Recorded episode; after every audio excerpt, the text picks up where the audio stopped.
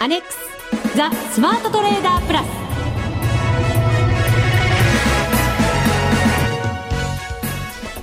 こんにちは内田まさです。この時間はザ・スマートトレーダープラスをお送りしていきます。まずは福福コンビにご登場いただきましょう。国際テクニカルアナリスト福永博之さん。こんにちは。よろしくお願いします。そしてマネックス証券の福島正さんです、はい、よろしくお願いします。よろしくお願いいたします。よろしくお願いします。さあスマートトレーダープラス杯 FX ダービーも中盤を過ぎてまいりました。なんかいつの間にかなんとか入って。なんかちょっと伊沢さんのなんかの番組と勘違いしてるんですね。そんなことないですよ。そうですか？あの、ディレクターがそのように書いていますのでねちゃんと。本当だ。はい。私の間違いではありませんね。本当ですね、はい、すみません。私があの 注意不足でございましたこういう正式名称がついてたようですね。本当ですね。でも今日初めて言ってません？そうですよね。初めて聞きましたね。ただまあユーロが下げ止まらなくて先週末そして月曜日まで、はい、ずいぶん激しい動きになりましたね。そうですよね。もう103円台にね一時入ってですね、はい、もう10年ぶりの安値というようなことで、まあユーロ発足当初からするとまあだいたい102円とかですね、あるいは本当に100円前後っていうところまで、えー、なんか意識されたようなね、はい、そんな動きでしたからね。本当になんかこう一体どこまで行くんだろうっていう背筋がぞっとするような、なんかチャートをずっとなんか見てましたけれども、はい、そういう時に限って番組中なんですよね。まあ内田さんそうですよね。見てるってことは番組をやってるってことなんでしょうね。中ですね、はい、それか夜ねただただ眺めてるっていうことが多かったですけどね。お酒とか飲んでたんじゃないですか？飲んでないですよ。飲んでないんですか？はい。飲んでないでチャートを眺めてました。はい、眺めてないビールだったとかじゃないでしょ。眺めてない時は飲んでました。そういう感じですかね。なんだそういうことですか。そういうこともありました。ほとんど見てなかったっていうことかもしれません。ごめんなさい。あの突っ込みすぎました。そうですね。もしかしたら、ええランキングの上位も大きく変わってる可能性がありますので、ぜひ皆さん聞き逃さないように、またホームページでねランキングしっかり確かめていただきたいと思います。もうすでに上位者の方々のランキングアップされていると思いますのでぜひ皆さんご覧いただければと思います、はい、さあそれでは番組進めてまいりましょう。この番組を盛り上げていただくのはリスナーの皆様です。プラスになるトレーダーになるために必要なテクニック心構えなどを今日も身につけましょう。どうぞ最後まで番組にお付き合いください。この番組はマネックス証券の提供でお送りします。スマートトレーダー計画。よーいドンザ・スマートトレーダー計画用意ドン。このコーナーではスマートなトレーダーになるためのノウハウ、実践テクニックについて教えていただきます。まずは先週から今週にかけての相場を振り返っていきたいと思います。えー、ミッションはユーロ円で売買せよということでした。はい、解説もまずはユーロ中心でいただきましょうか。うそうですね。はい。まあ先ほどもね、ちらっとお話ししましたけども、あのー、まあちょっとギリシャのですね、えー、デフォルトというのがちょっとこうね、はい、えー、マーケットの噂になりまして。そうですね。特に金曜日の日に、はい、もう、ね、あの、今週末にも、デフォルトするんじゃないかっていう、はい。そんな噂が立って一気にユーロが売られました。そうですよね。はい、まあそのあたりが、あの、まあ、えー、人によってはビッグチャンスになった人と、うん、あるいは、バッと、なんでしょうかね。まあ本当にはい。えー、まあ両方多分分かれた人いる、いらっしゃるでしょうね。そうですね。もちろん、売りと買いですから、丸か×かどっちかってことになるわけですけどね。まあ、通常ね、株ですとね、やっぱりこう、ショートっていうのはあんまり考えない人が多いんですけども、はい、あの、為替で言うと、やはりもう本当に今内田さんの話にあったように、まあ売るのが当たり前というような、まあそういう、あの、まあ、えー、考え方で皆さん多分取引されてると思いますので、まあそういう意味では本当にあの、まあ、あ売るか買うかという、この2つに1つではあるんですが、はい、どちらを選んだかで、まあ、天国と地獄という、うまあ、そういう本当に大きな分かれ目になった可能性はあるんですよね。そうですよね。はい、えー103円台まで入ってきたユーロなんですが、はい、ただし今週になって動きが小さくなってきました。はい。そうですね。あの、えー、まず一つは、あの、昨晩になりますけども、あの、まあ、ギリシャのパパンドレウ首相と、それからドイツのメルケル首相、それから、あと、フランスのサルコジー大統領ですかね。うん、えー、まあ、この3人でですね、えー、話をしまして、まあ、一応、その、まあ、ユーロからのギリシャ離脱というのはもうないですよと。うん、それから支援もですね、えー、行いますよということで、まあ、一応そのユーロ不安というのがこう後退した。はい。えー、まあ、それもありまして、えー、株式市場も、ユーロも、まあ、落ち着いてきたという形ですよね。はい。ただし、そのユーロ圏 EU のその環境はまるで変わってるわけもなく、はい、ギリシャの状況もまるで変わってるわけもないですよね。ですね。えー、まあ、あともう一つはね、イタリアのあの緊縮財政も通ったという議会でね、はい、まあ、それもあの支援材料になってますから、うん、あの、まあ、変わっていないとはいえですね、あの、本当遅い、まあ、父として進まないということもあるにはあるんですが、あの、一応ですね、まあ、周りから攻めているというか、周りからちょっと外堀を埋めていって、足元固めているような、そういう動きは一応あるにはあるんですよね。まあ、ですから、あの、このあたりが、例えば、もし本当に、えー、まあ、三首脳の話でですね、えー、ギリシャの、その、まあ、崩壊というのをですね、一応否定はしたものの、イタリアでその法案が通らなかったとか、はい、まあ、そういうふうになれば、もうそれこそ、あの、えー、せっかくのプラス材料が打ち消されてしまうということになりかねませんでしたので、まあ、そういう意味ではですね、あの、全体として方向感、あの、いい方向をなんとか、えー、見出そうと頑張っていると。うん、これがですから壊れると怖いんですけど、えー、そのあたり、こう、なんとか頑張ってるっていうのがですね、今のユーロ圏の動きかなというふうには思いますね。なんとか耐えてる。持ちこたえてるいや、本当そうですね。感じですね。なんかこう、プレッシャーを与えられて、それをずっとこう、押し返しているというか、えー、そんな感じですよね。はい。ここであの、お二方にズバリ聞きたいんですが、ギリシャのデフォルトは、あるのか、ないのか。難しい、またすごいこと聞きますね。これ聞きたいんですよ、ね、まあ、これまたディレクターのあれですか？まあ、悪魔のささやきがね。はい、そうです。そうですか。え、どっちから？どっちらにしようかな？あ、福永さんだ。私はですね、あの、年内は多分ないんじゃないかと思いますけどね。年内はっていう限定付き？ええ。で、年内なければ、あの、多分、頑張れ、通せるんじゃないですか？年明けもない。えー、年明けもないと思います。はい。あのー、まあ、理由としてはですね、今お話ししたように、これユーロって本当崩れるとすると、もう、あの、まあ、いろいろ小さな国だとか、あるいは GDP に占める、そのユーロ圏のですね、えー、全体に占める割合は小さいと言われてるんですけど、これ信用の問題なので、もし本当に、えー、ギリシャがデフォルトしたりだとか、あるいはそのユーロを離脱するっていうようなことになると、それこそもう他の国に波及せざるを得なくなるんですよね。ですから、あの、システムそのものが崩れるっていうことになりかねませんので、はい、で、本当にあの、ショートしている人たちも、それを望んでやっているのかどうかなんですよ。あの、要は、えー、今回、今のこの流れからしてですね、えー、落ち着いたと思ったらまた売り崩して、落ち着いたと思ったらまた売り売り崩してっていう状況ではあるんですけど、本当にそれを崩壊に持っていこうっていう、そういうその、えー、考えがあるのかどうかですね。私はもしそれをやったとしたら、それこそ本当にあの仕組みがもうおかしくなってしまって、はい、あのユーロの経済っていうのはもうボロボロになっていく可能性があるので。しかも世界に影響が大きすぎますよね。そうです。ですからもうリーマンショックと同じぐらいというか、まあそれの日じゃないかもしれませんけども、えー、あのそれだけいろんな国にですね、まあ要はあのリーマンショックの時に起こったのはカウンターパーティーリスクというのがありまして、はい、まあリーマンがそのお金をいろんなところ預かって、まああのまあそのリーマンショリーマンを経由してお金が動いてたわけですね。で、それが、あの、リーマン一社っていうところと、今、いろんなそのヨーロッパの国がギリシャの国債を買ったりだとかしてるわけですよね。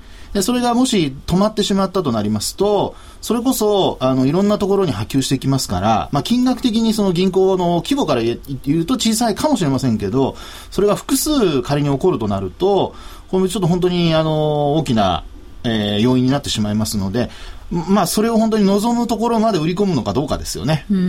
で、一つには CDS っていうのがあって、はい、まあ、それがもうあのギリシャのデフォルトを織り込んでるっていう話もちらほら出始めてますよね。最高になってますよね。はい、ですから、まあ、それで収めるのか、あるいは本当にデフォルトになるまで、えー、いろんなことを攻め続けるのか、うん、まあ、私はその売り方としてもそこまでは望んで望んでいないんじゃないかなというふうに考えてますので、はい、えー、まあ、そういう意味ではまあ、ない方に、あの、ないんじゃないかなというふうには思ってますね。ただもし起こったらもうそれこそ偉いことなので、あんまりあの楽観視というか甘く考える方がいいかもしれないですね。そうですね。はい、一番根底にはその信用っていうものがありますからね。はい。さあ、お待たせしました、福島さん。僕は、まあ、やっぱりせずっとね、50-50で考えてました。うん、で、やっぱりその2年債の利回りが70%とか、はい、1年債利回り100%ってもうほとんどデフォルトしてもおかしくないような。もう信じられないような数字ですよね。状況になってるので、ただ、まあ、それだけ、まあ、織り込みにいってるんだなっていう感じはするんですけど、うん、ただ今、奥南さんおっしゃるように、まあ、やっぱり、あのーなんとかこうデフォルトしないようにあの各国ないしは EU 全体的に今こう支えているので、うん、まあそれが当面やっぱり続くのかなと。で、あの、かつその、あとはそのギリシャ自体が財政赤字に関して、はい、まあ少しでもこう努力して、えー、いい方向に進むかどうか、うん、で、それのもうこう、な天秤にかけて、まあやっているような状況なので、まあ、それ次第なんですけども、基本は、まあデフォルトしない方がいいなと。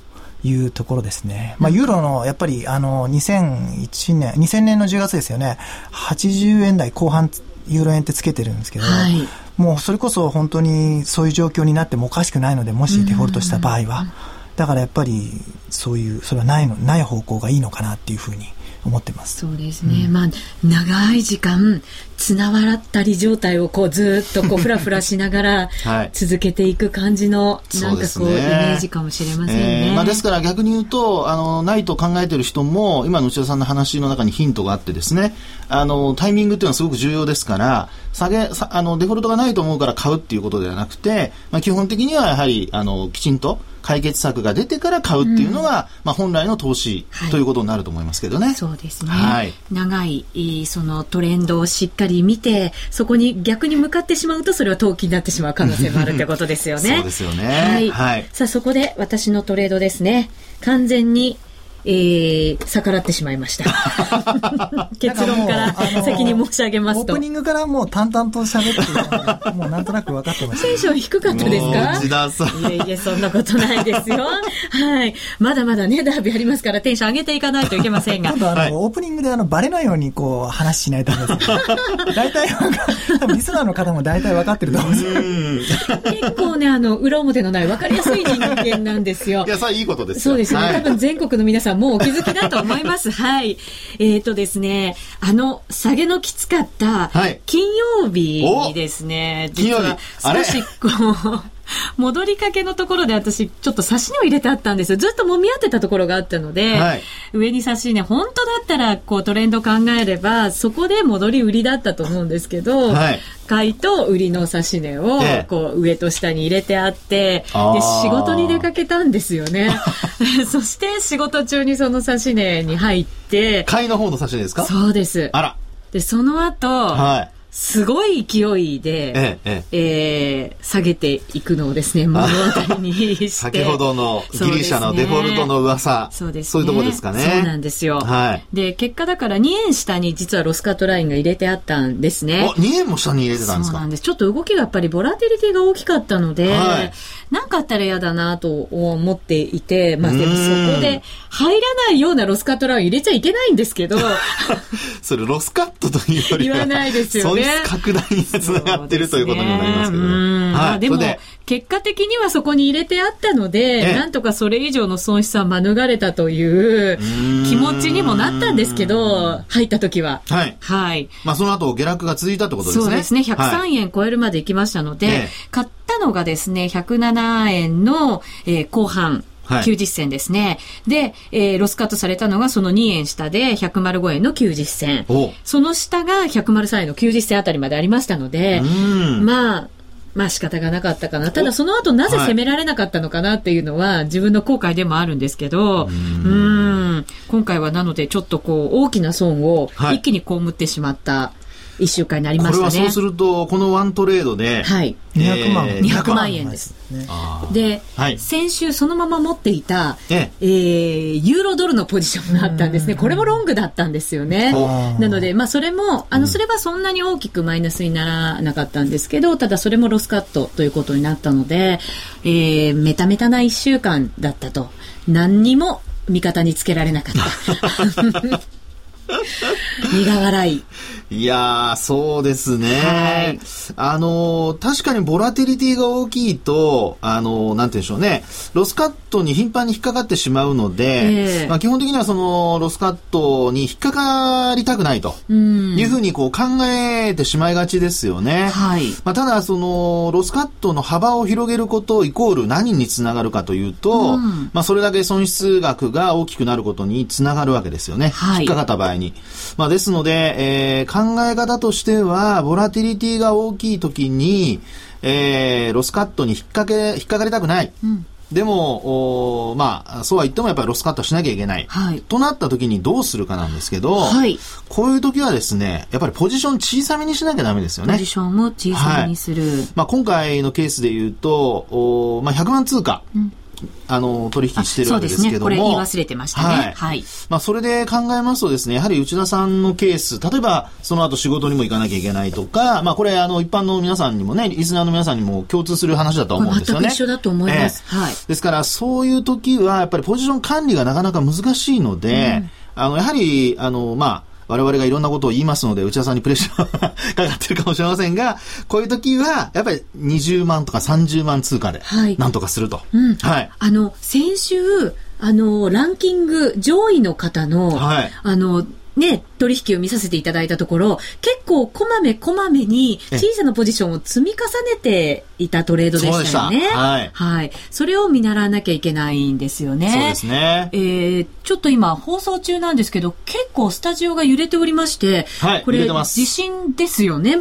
確かに私だけがこう揺れてるわけではないですよね。そうですね。結構、結構長めに揺れてますので、うん、えー、ぜひ皆さんご注意をいただきたいと思います。また詳しい情報などが入りましたら番組の中でもお伝えしていこうと思います。えー、地震がちょっとこう大きく揺れを感じておりますので、ぜひ皆さんご注意ください。はい。さあ、そのボラティリティが大きい時はポジションを小さめにポジション管理をしっかりしなきゃいけないと。はい。はい。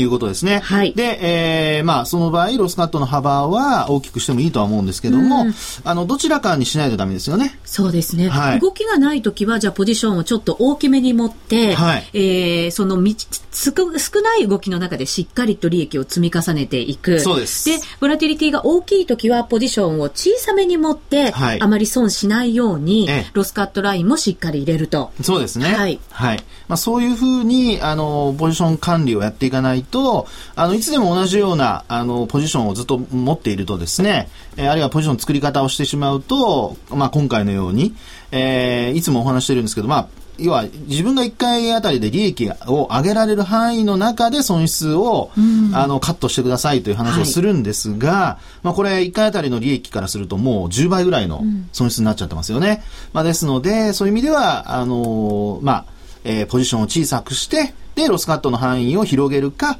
あるいは、あの、まあ、先ほどの話に戻りますけども、はい、あの、ボラティリティが小さい時には、あの、ポジションちょっと大きめにして、うん、で、ちょっと利益が出たらすぐに売ると。はい。まあ、そんな風なあパターンにするのがいいのかなというふうに思いますね。うん、はい、はい。そうですね。えっ、ー、と、先ほどの、はい、地震なんですが、情報入ってまいりました。東北と関東で震度3という情報が入っております。まあ、詳しい地域などここではちょっとお知らせできそうにありませんが、えー、皆さん大丈夫だったでしょうか？はい、番組引き続き、えー、皆さんに楽しんでいただきたいと思います。結構揺れましたよね。ねしかも長い時間、ちょっと揺れましたね。ねまあ、ビルによってもね、ビルの構造によっても違いますからね。それもちょっと考えてこのビルが揺れる構造だと いうことではないですね。いや、もちろん、あのね、高層マンションとか、その、免震になってると揺れが続きますからね。結構揺れますよね。古い新しいは関係ないですね。そうですね。構造で。はい。なるほど、なるほど。うまくカバーしていただきました。はい。さあ、福島さん、えー、見ていただいていかがでしょうか？私は簡単に。簡単に、はい。ちょっとエントリー、まあちょっとゲゲームなので、うん、ちょっとエントリーしなきゃっていうのがあったと思うので、ちょっとこのタイミングの指値のエントリーになったのかもしれないんですけど、ちょっとまあエントリーがも、あの、安易というか、ちょっと、そうですね、うん、だったかなっていうところですね。上に行くのはそんなに実は上に行かないんじゃないかって、戻りは鈍いんじゃないかと思って、実は上のポジションが大きめに入っていて、下のポジションはちっちゃめに入ってたという、またなんかこうバランスの悪い感じの ばらしてしまうとそんな感じなんですけどね。分かって、分かって。そうなんですよね。分かってながらエントリーしてしまうという、これが私のいつもの悪い癖なんですね。いやまあ、こういうのはよく言われる魔が差すというやつですね。はい。本当そうなんですよね。今までユーロってこう、売りで、売りでずっと入ってきたにもかかわらず、なんでここに来てあえて買いで入ったのかっていう、うなんか本当にちょっと自分を信じられない。いや、あの、ただですね、トレードやるときに自分が信じられなくなると、これは本当にあの致命的なミスにつながりますんで、はい。あの、これはまあ冗談抜きでですね、うん、本当にあの、自分を信じてやらなきゃダメですね。うん、あの、実際のお金を、あの、もちろん使ってやる場合でもそうですけども、はい、ゲームでもそうですが、うん、やっぱ自分の考えが信じられなくなりますと、これ逆逆にケースが出てくるので、はい、まあ、特にあの自分を信じるということはあの、えー、常に守ってほしいと思いますね。はい、はい、えー、この後ランキング上位者の方のトレードもまた今週もご紹介させていただこうと思います。福島さん、今週の評価お願いします。今週はもう、だけど2にします。はい。だけど2にします。なんか今ちょっと なんかなんとかモードになってはい。はい。はい、わかりました。ありがとうございました。はい、FX なら、マネックス証券の FX プラス。現在、FX のサービスを提供している会社、世の中にたくさんありますよね。そんな中、マネックス証券の FX 講座が堅調に増えていると聞いています。なぜたくさんある会社の中でマネックス証券が FX トレーダーに選ばれるのか、私なりに検証してみました。まずは取引コストについて。取引コストといえば取引手数料とスプレッド。マネックス証券ではもちろん取引手数料は無料。米ドル円のスプレッドは原則2銭と低コスト。しかも、1銭通貨単位から取引できるため、初心者の方にも優しいです。気になる取引ツールはとても使いやすく、投資情報も満載で、携帯電話やスマートフォンからの取引機能も充実。もう言うことありませんね。さらに皆さんに朗報。今なら、新規口座開設最大23,200円プレゼントキャンペーン実施中。FX を始めるなら、マネックス証券がおすすめです。口座開設のお申し込みは、パソコンや携帯電話からマネックス証券で検索。今すぐお申し込みを。FX は予託した証拠金額より多額の取引を行うことができるレバレッジ取引であり、取引対象である通貨の価格や金利の変動により、予託した証拠金額を上回る損失が生じる恐れがあります。お取引の前には必ず、契約締結前交付書面の内容を十分お読みになり、リスク、手数料などをご確認ください。マネックス証券株式会社、金融商品取引業者、関東財務局長、金賞第165号。ザ・スマートトレーダープラス。今週のハイライト。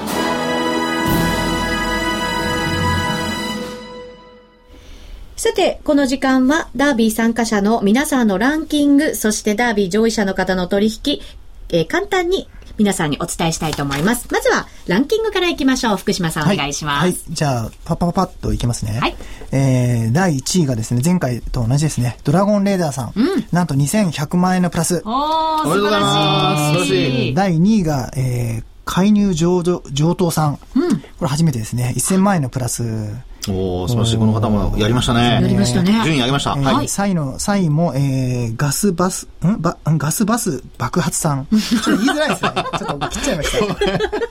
あの、早口言葉。狙ってますね。狙ってますね。ちょっとこれ、やられましたね。やられましたね、完全に。はい。えー、同じく1000万円のプラスですね。うん、それから4位から10位までは、名前だけ言いますね。えー、第4位が、はちみつい、ん？はちみついだーさん。うん。うん、第5位が乙女座の私。第6位がファンタジートレーダーキティ、えー、第7位が長押しさん、第8位が X さん、第9位が54321さん、第10位が出遅れ、出遅れたさん、うん、出遅れたさんが720万円のプラスですね。素晴らしいです、ね、皆さんおめでとうございます。はい。はい。えー、詳しくはランキング、ホームページにもアップしますので、うん、えー、ぜひご覧いただきたいと思います。そうですね。さて、トップはドラゴンレーダーさんですね。うん、素晴らしいですよね。はい。取引見ていただくといかがでしょうか？いろいろな通貨ペアでやってます。うん。あの、キャンドル、スイス円、それから5ドル円とか、えー、ユーロ円ももちろんやってますし、あの、ポンド円とか、うん、えー、9円もやってますと。はい。今回9円で200万円ぐらいのプラスを一気に出したりしてますよね。うんほとんどマイナスがやっぱりないですね。いろんな通貨でやるっていうのはどうなんですか、福島さん。いや、まあ、あの まあ、だから、おそらく、ドラゴントレーダーさんは、あの、ここだと思った通貨ペアで、うん、えー、このいろいろな通貨ペアを見ていて、これがチャンスだと思ったところに多分、やっぱり最適こう突っ込んでるんだと思いますね。はい。福永さん見ていただくと。そうですね。あの、まあ、やっぱりそうなんですけども、やっぱりここぞっていう時にはね、あの、ドラゴンレーダーさんの先ほどのあの、えー、9円ですね。ニュージーランドと、ニュージーランドドルと円。はい。これ300通貨、そのまま300万通貨。うん、一気に、あの、投資してますよね。はい。こういうのを考えると、やっぱり、あの、自信のある時には大きく。うん。そして、あの、まあ、あちょっとこう様子見ながらっていう時には少なめに。はい。で、平均すると少なめ。うん。ということなんですよね。うん。こういうふうに、やっぱ管理していかないと、あの、逆方向に行った時にですね、失敗してしまうと。うん、ですから、今の先ほどの内田さんのようにですね、100万通貨、投資してるって2回しかないですよね。本当そうですね。これだけこう資金が大きくなってるにもかかわらず、はい、そうなんですよね。はい、うん、ということですね。ですから、はい、やはりあの忙しい方、あるいはそのずっと見てられない方は、ちょっとあの動かなきゃいけないというような時にはですね、やっぱり少なめのポジションで、えー、取引を行うというのがいいと思います。はい、はい、詳しくはこちらもホームページにアップいたします。みんなで参加今週のミッションさあ、それでは福島さん、今週のミッションいただきましょう。今週はもう最後ですかね。あと1週間ですね。はい、そうですね。うん。なので、もう、やっぱり、好きな通貨ペアで、得意な通貨ペア、うん、それこそ、ここぞと思った通貨ペアで、あもう思い存分やっていただきたいなと、思いますので。わ、かりました。内田さんよろしくお願いします。好きな通貨ペアが見つからない今。あれ？あれ？ちょっとまず。ちょっと今日のね、今週のちょっと弱気になってますけど、まあまたすぐテンション上がりますからそうですよね。まずそこから、通貨選びから、ちょっと頑張っていきます。あの、ですね、あの、今回のドラゴンレーダーさんの、先ほどのあの、福島さんの話にあったようにですね、ちょっとあの、通貨何通貨か並べてみるっていうのはいいんじゃないですか？チャートを。ええ。それで、その中で、あの、自分が、あ、これだと思った時に、えー、投資をすると。はい。ですから、まあ、あの、縛りがありませんから、うん、それこそ自由に、内田さんらしくやっていただければいいと思いますね。はい、自由にやってきます、はい、楽しくやってきます、はい。はい。ぜひ皆さんも自由な通貨で自由にトレードしていただければと思います。ドラゴンレーダーさんせっかくなんで今、2000万円で2位と1000万円の差なんですけど、うん、まあ、どうせなら突っ走ってほしいなっていう。ぶっちぎりのね。ぶっちぎりの、ね。そして2位以下の方もまだまだチャンスありますから頑張ってほしいね。頑張っていただきたいと思います。はい、自由な通貨でトレードしてみてください。さて福島さん、お知らせ何かありますか？はい。えー、先週あの、スプレッド縮小キャンペーンの話をして、はい、えー、ちょっと今週月曜日から続けてやる予定でいたんですけども、ちょっといろいろ通貨ペアを、えー、やるの悩んでいて、うん、ちょっと遅れてしまったんです。昨日から、はい、あの、通貨ペア、あの、決めて、スタートしています。何の通貨ペアですか？あの、引き続き、あの、米ドル円に関しては、はい、えー、一銭でトレードできます。うん、それから、えー、今回結構、あの、いろいろあって、ユーロ円と5ドル円、うん、これがあの、2.6銭までスプレッド縮小してますので、はい、4銭から、うん、えー、この2つと、あとは、やっぱりこれ、推薦ですよね。